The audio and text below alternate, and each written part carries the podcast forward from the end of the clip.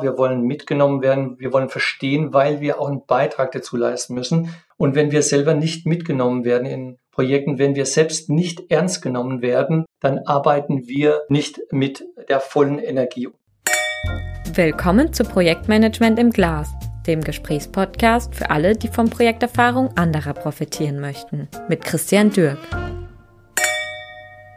Herzlich willkommen zu unserer heutigen Episode Change Management neu gedacht. In Projekten kommt das Thema Change Management häufig zu kurz. Aus langjähriger Erfahrung wissen wir aber, viele Projekte scheitern genau an diesem fehlenden und schlechten Change Management. Also ist die Frage, wie binde ich Change Management frühzeitig und aktiv mit ein?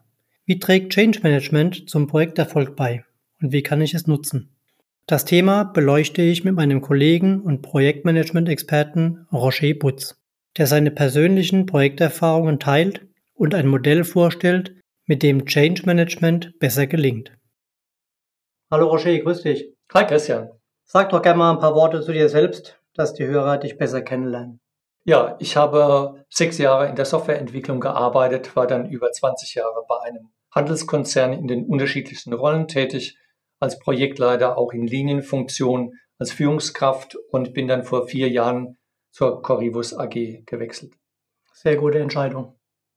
Ja, kann ich bestätigen. Roger, wir haben das Thema Change Management heute und ich kriege immer wieder mit in den Gesprächen, die ich führe, dass Change Management, wenn nicht der ja, am vernachlässigsten Erfolgsfaktor ist, gerade in schwierigen Projekten, in Projekten, wo es auch um natürlich massive Veränderungen geht und ähm, eigentlich der Erfolgsfaktor für die Projekte ist. Du hast da sehr viel Erfahrung gesammelt. Du hast diese Erfahrung nochmal bei uns in ein Modell überführt und ähm, entwickelt, um das Ganze auch pragmatisch in die Projekte mit reinzubringen. Wie, wie funktioniert das denn und vor allem in der Praxis? Hm. In deiner Einführung war ein interessanter Punkt. Äh, Change Management hört sich so an, als wäre das in den späten 90er Jahren erfunden worden, aber das ist gar nicht mhm. so. Das ist eine sehr seriöse Wissenschaft, die bereits 1930 einigermaßen gut erforscht ist, auch durch empirische Feldstudien. Also wir wissen sehr genau, welche Effekte Change Management auf Veränderungsprozesse hat. Umso mehr wundert es einem, dass diese Erkenntnisse nicht nachhaltig in Projektmanagement-Tätigkeiten eingeflossen sind mhm. und in die Planung. Aus meiner Erfahrung ist das so wie Risikomanagement. Ne? Man man hat gute Absichten ja. zu Beginn, man schreibt es irgendwo mit auf. Es hat eine, eine, Bullet Point irgendwo auf einer Folie, ne? aber nach dem Kickoff wird es dann wieder vergessen oder nicht gemacht, weil man Absolut sich korrekt. nicht traut. Ne? Absolut korrekt. Äh, und dazu kommt, dass sich auch die Arbeitswelt nochmal verändert in Richtung mehr Homeoffice oder mehr agile Projekte sind, mehr internationale Projekte. Und auf der anderen Seite haben wir immer mehr junge Menschen, die einfach mehr informiert werden wollen früher, die wollen es erklärt haben, mehr als vielleicht die Generation davor. Ja, also ganz neue Anforderungen auch an die, mal an das Verständnis der jeweiligen Maßnahmen. Absolut, ja. Okay. Change Management ist für mich auch in dem, in dem Projektalltag immer so ein Thema, was stiefmütterlich behandelt wird. Wie, wie hast du es jetzt geschafft, dass es in deinen Projekten doch zu einem zentralen Element wird? Also um ehrlich zu sein, habe ich äh, in der Anfangszeit das Thema auch unterschätzt, welchen Einfluss Menschen haben oder das Gewinnen der Menschen in den Projekten. Ich dachte zu Beginn, die Lösung steht im Mittelpunkt, das Softwareprodukt, der Prozess, der Service, die Technologie mhm. und habe feststellen müssen, dass Menschen einen wesentlichen Beitrag dazu leisten, dass das Projekt gelingt, aber dass auch die Lösung hinter auf einem deutlich höheren Niveau ist. Im Grunde ist es eine, äh, Erfahrungswerte aus 25 Jahren in der Softwareentwicklung ja. und Projektarbeit. Okay. Was ist da so der erste Schritt? Du hast jetzt von den Menschen gesprochen, also von den Mitarbeitern, von den Usern, von den Anwendern. Wie kriegt man die dazu, auch liebgewonnene Themen vielleicht abzugeben und sogar als Befürworter das Ganze zu unterstützen? Ja, im Grunde müssen wir nur uns selbst ein bisschen beobachten. Wir verändern gern andere, wir verändern manchmal auch äh, uns selbst, aber wir werden nicht so richtig gerne verändert von anderen. Und deswegen haben wir ein Modell erstellt, dass so die wesentlichen Aspekte der Veränderung so auffassen, dass der Mensch im Mittelpunkt steht. Also mhm. auch wir mhm. äh, zuweilen. Und das Modell hat eben fünf Fokusbereiche. Das sind keine Projektphasen, sondern das sind so Abschnitte, in denen wir uns um bestimmte Themen kümmern sollen. Bauen die aufeinander auf oder kann ich die beliebig kombinieren? Sagst du mal was zu den Bereichen, dass ich das besser verstehe. Mhm. Also zum Teil bauen sie aufeinander auf. Der erste Schritt ist, ich muss mich darum kümmern, was in dem Projekt äh, umgesetzt werden soll und das sollte ich auch kommunizieren. Das heißt, ich muss frühzeitig sagen, äh, was ist der Projektauftrag, ich muss viele Leute mitnehmen, ich muss vorher vielleicht eine Stakeholder-Analyse gemacht haben und ich muss ein sehr klares Bild haben. Und idealerweise transformiere ich das auch in ein richtiges Big Picture, das veranschaulicht, was wir eigentlich vorhaben, gerne auch noch mit einer sehr prägnanten Story verbunden. Mhm. Und der zweite Schritt, der fast immer mit dem ersten zusammenhängt, ist, muss auch erklären, warum wir das machen, das wozu. Also ich kann diese Information nicht alleine stehen lassen, sondern ich muss erklären, was war die Veranlassung, wo wollen wir eigentlich hin, warum ist es für vielleicht eine höhere Produktivität auch sinnvoll. Ja. Und das, ich kann nicht begründen, ohne vorher auch Informationen genannt zu haben. Also die beiden zum Beispiel gehören wunderbar zusammen. Ja, ich glaube, in dem Schritt ist es auch extrem wichtig, dass man den Anwendern, den Mitarbeitern, den, den Leuten, die es zukünftig auch nutzen sollen, wirklich auch offen und ehrlich auf Augenhöhe begegnet. Ne? Und nicht so nach dem Motto, wir haben hier was vor, ja, wir wissen eh, was besser ist, sondern auch diese, diese, diese Sorgen, die, die Einwände ernst zu nehmen. Ne? Christian, ist ein ganz wichtiger Punkt. Wir sind ja hier nicht beim Militär, wo es um Befehle geht, sondern wir leben in einer Firma, wir wollen mitgenommen werden, wir wollen verstehen, weil wir auch einen Beitrag dazu leisten müssen. Und wenn wir selber nicht mitgenommen werden in Projekten, wenn wir selbst nicht ernst genommen werden, dann arbeiten wir nicht mit der vollen Energie. Und das ist wirklich auch notwendig. Das heißt, hier geht es auch in diesem zweiten Fokusbereich ganz stark um Partizipation. Es geht um Wertschätzung und es lebt auch davon, dass wir einen Dialog führen, dass wir Argumente der Mitarbeiter ernst nehmen. Mm, verstehe. So, das heißt, die Leute, wir haben, wir haben mitgeteilt, worum es geht. Wir haben erklärt, warum wir es machen. Wie geht es denn dann weiter? Ja, der dritte Fokusbereich heißt äh, bei uns Vertrauen schaffen, Führung geben. Was äh, meine ich damit? Äh, stellen wir uns mal vor, es ist ein großes, monumentales Projekt im Unternehmen gestartet. Es gibt einen starken Projektleiter, es gibt Sponsoren im Management, aber die Hälfte der Führungskräfte motzt und meckert. Viele sind nicht überzeugt und sagen vielleicht, das geht mhm. auch vorbei. Ich halte das Projekt für nicht ganz so wichtig. Dann entstehen Dissonanzen. Das heißt, der Mitarbeiter unten drunter weiß nicht so ganz genau, ist es wirklich was Wichtiges oder ist es so ein beliebiges Thema? Das heißt, in dieser Phase Vertrauen schaffen müssen wir bestimmte Personen identifizieren, die sehr wichtig sind, die einen Leuchtturmcharakter haben. Mhm. Du hast jetzt gerade einen sehr wichtigen Punkt nochmal genannt.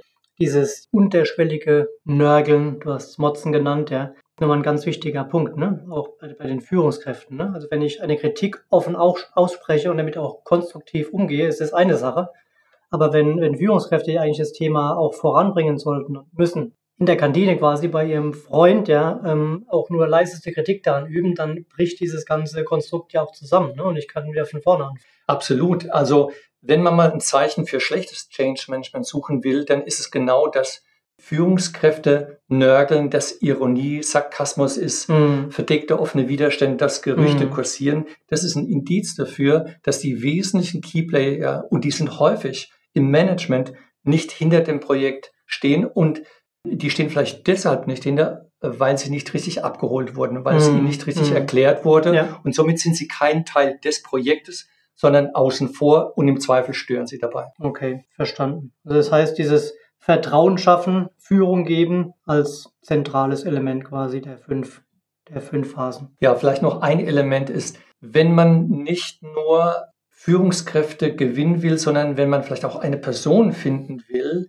nämlich den Change Manager, dann ist bei großen Projekten so, dass es auch eine Stelle ist für jemand in der Hierarchie eher weiter oben als weiter unten, mhm. der mit einer gewissen äh, Beharrlichkeit, aber auch mit Charisma das Thema aktiv vorantreibt. Ja, also ja. der Change Manager ist ja, wichtig. Verstanden.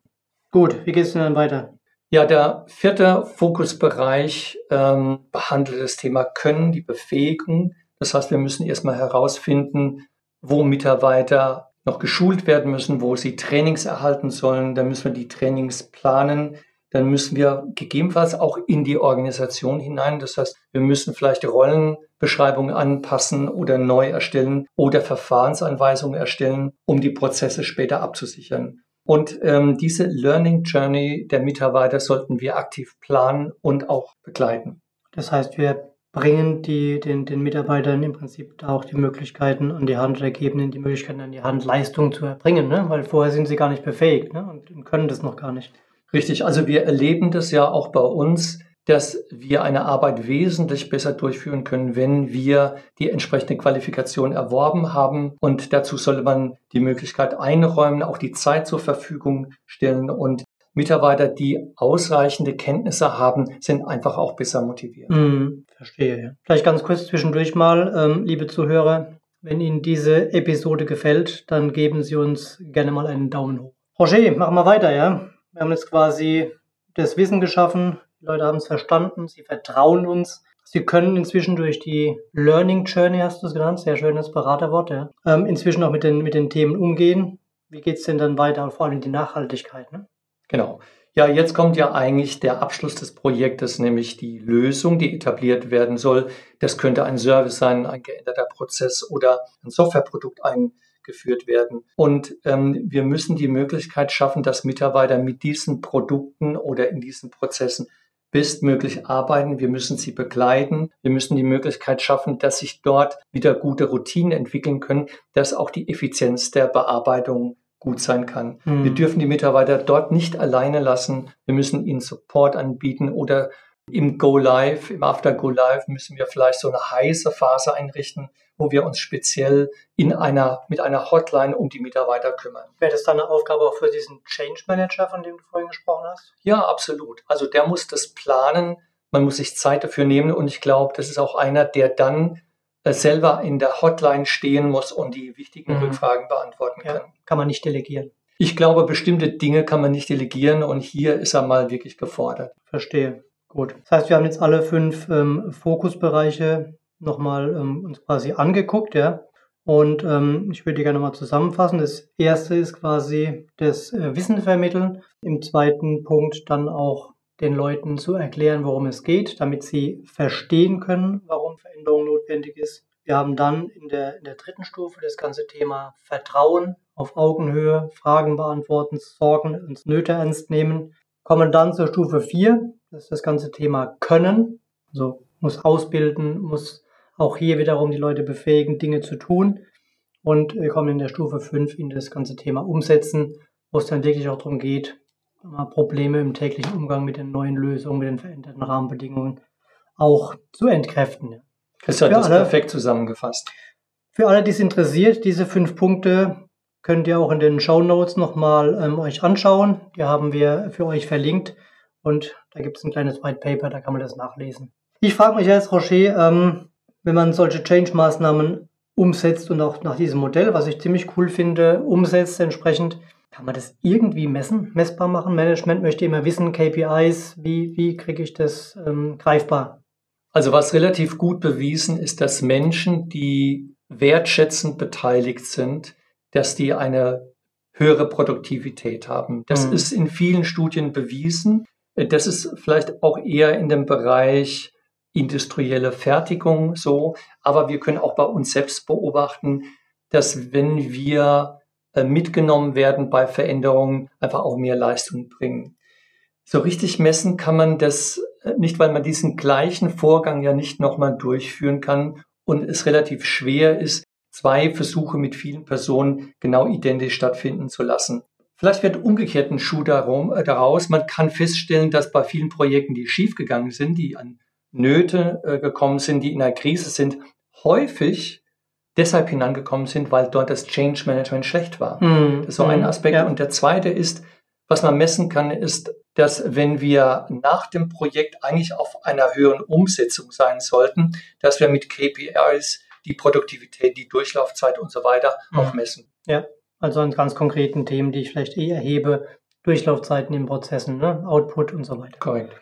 Okay, perfekt. So ein zweiter Punkt, der mich beschäftigt, während wir gerade sprechen, ist so dieses ganze Thema, ja, auch, wie kriege ich es in die, in die Nachhaltigkeit, habe ich vorhin schon mal angedeutet. Also, wie schaffen wir es, oder wie schaffst du es in deinen Projekten konkret, dass dieses Thema Change Management, was ja so als Bullet Point auf der Folie beim Kickoff startet, nicht versandet? Ja, das ist, ähm, also wenn ich ehrlich sein darf, bei mir sind auch schon solche Themen versandet.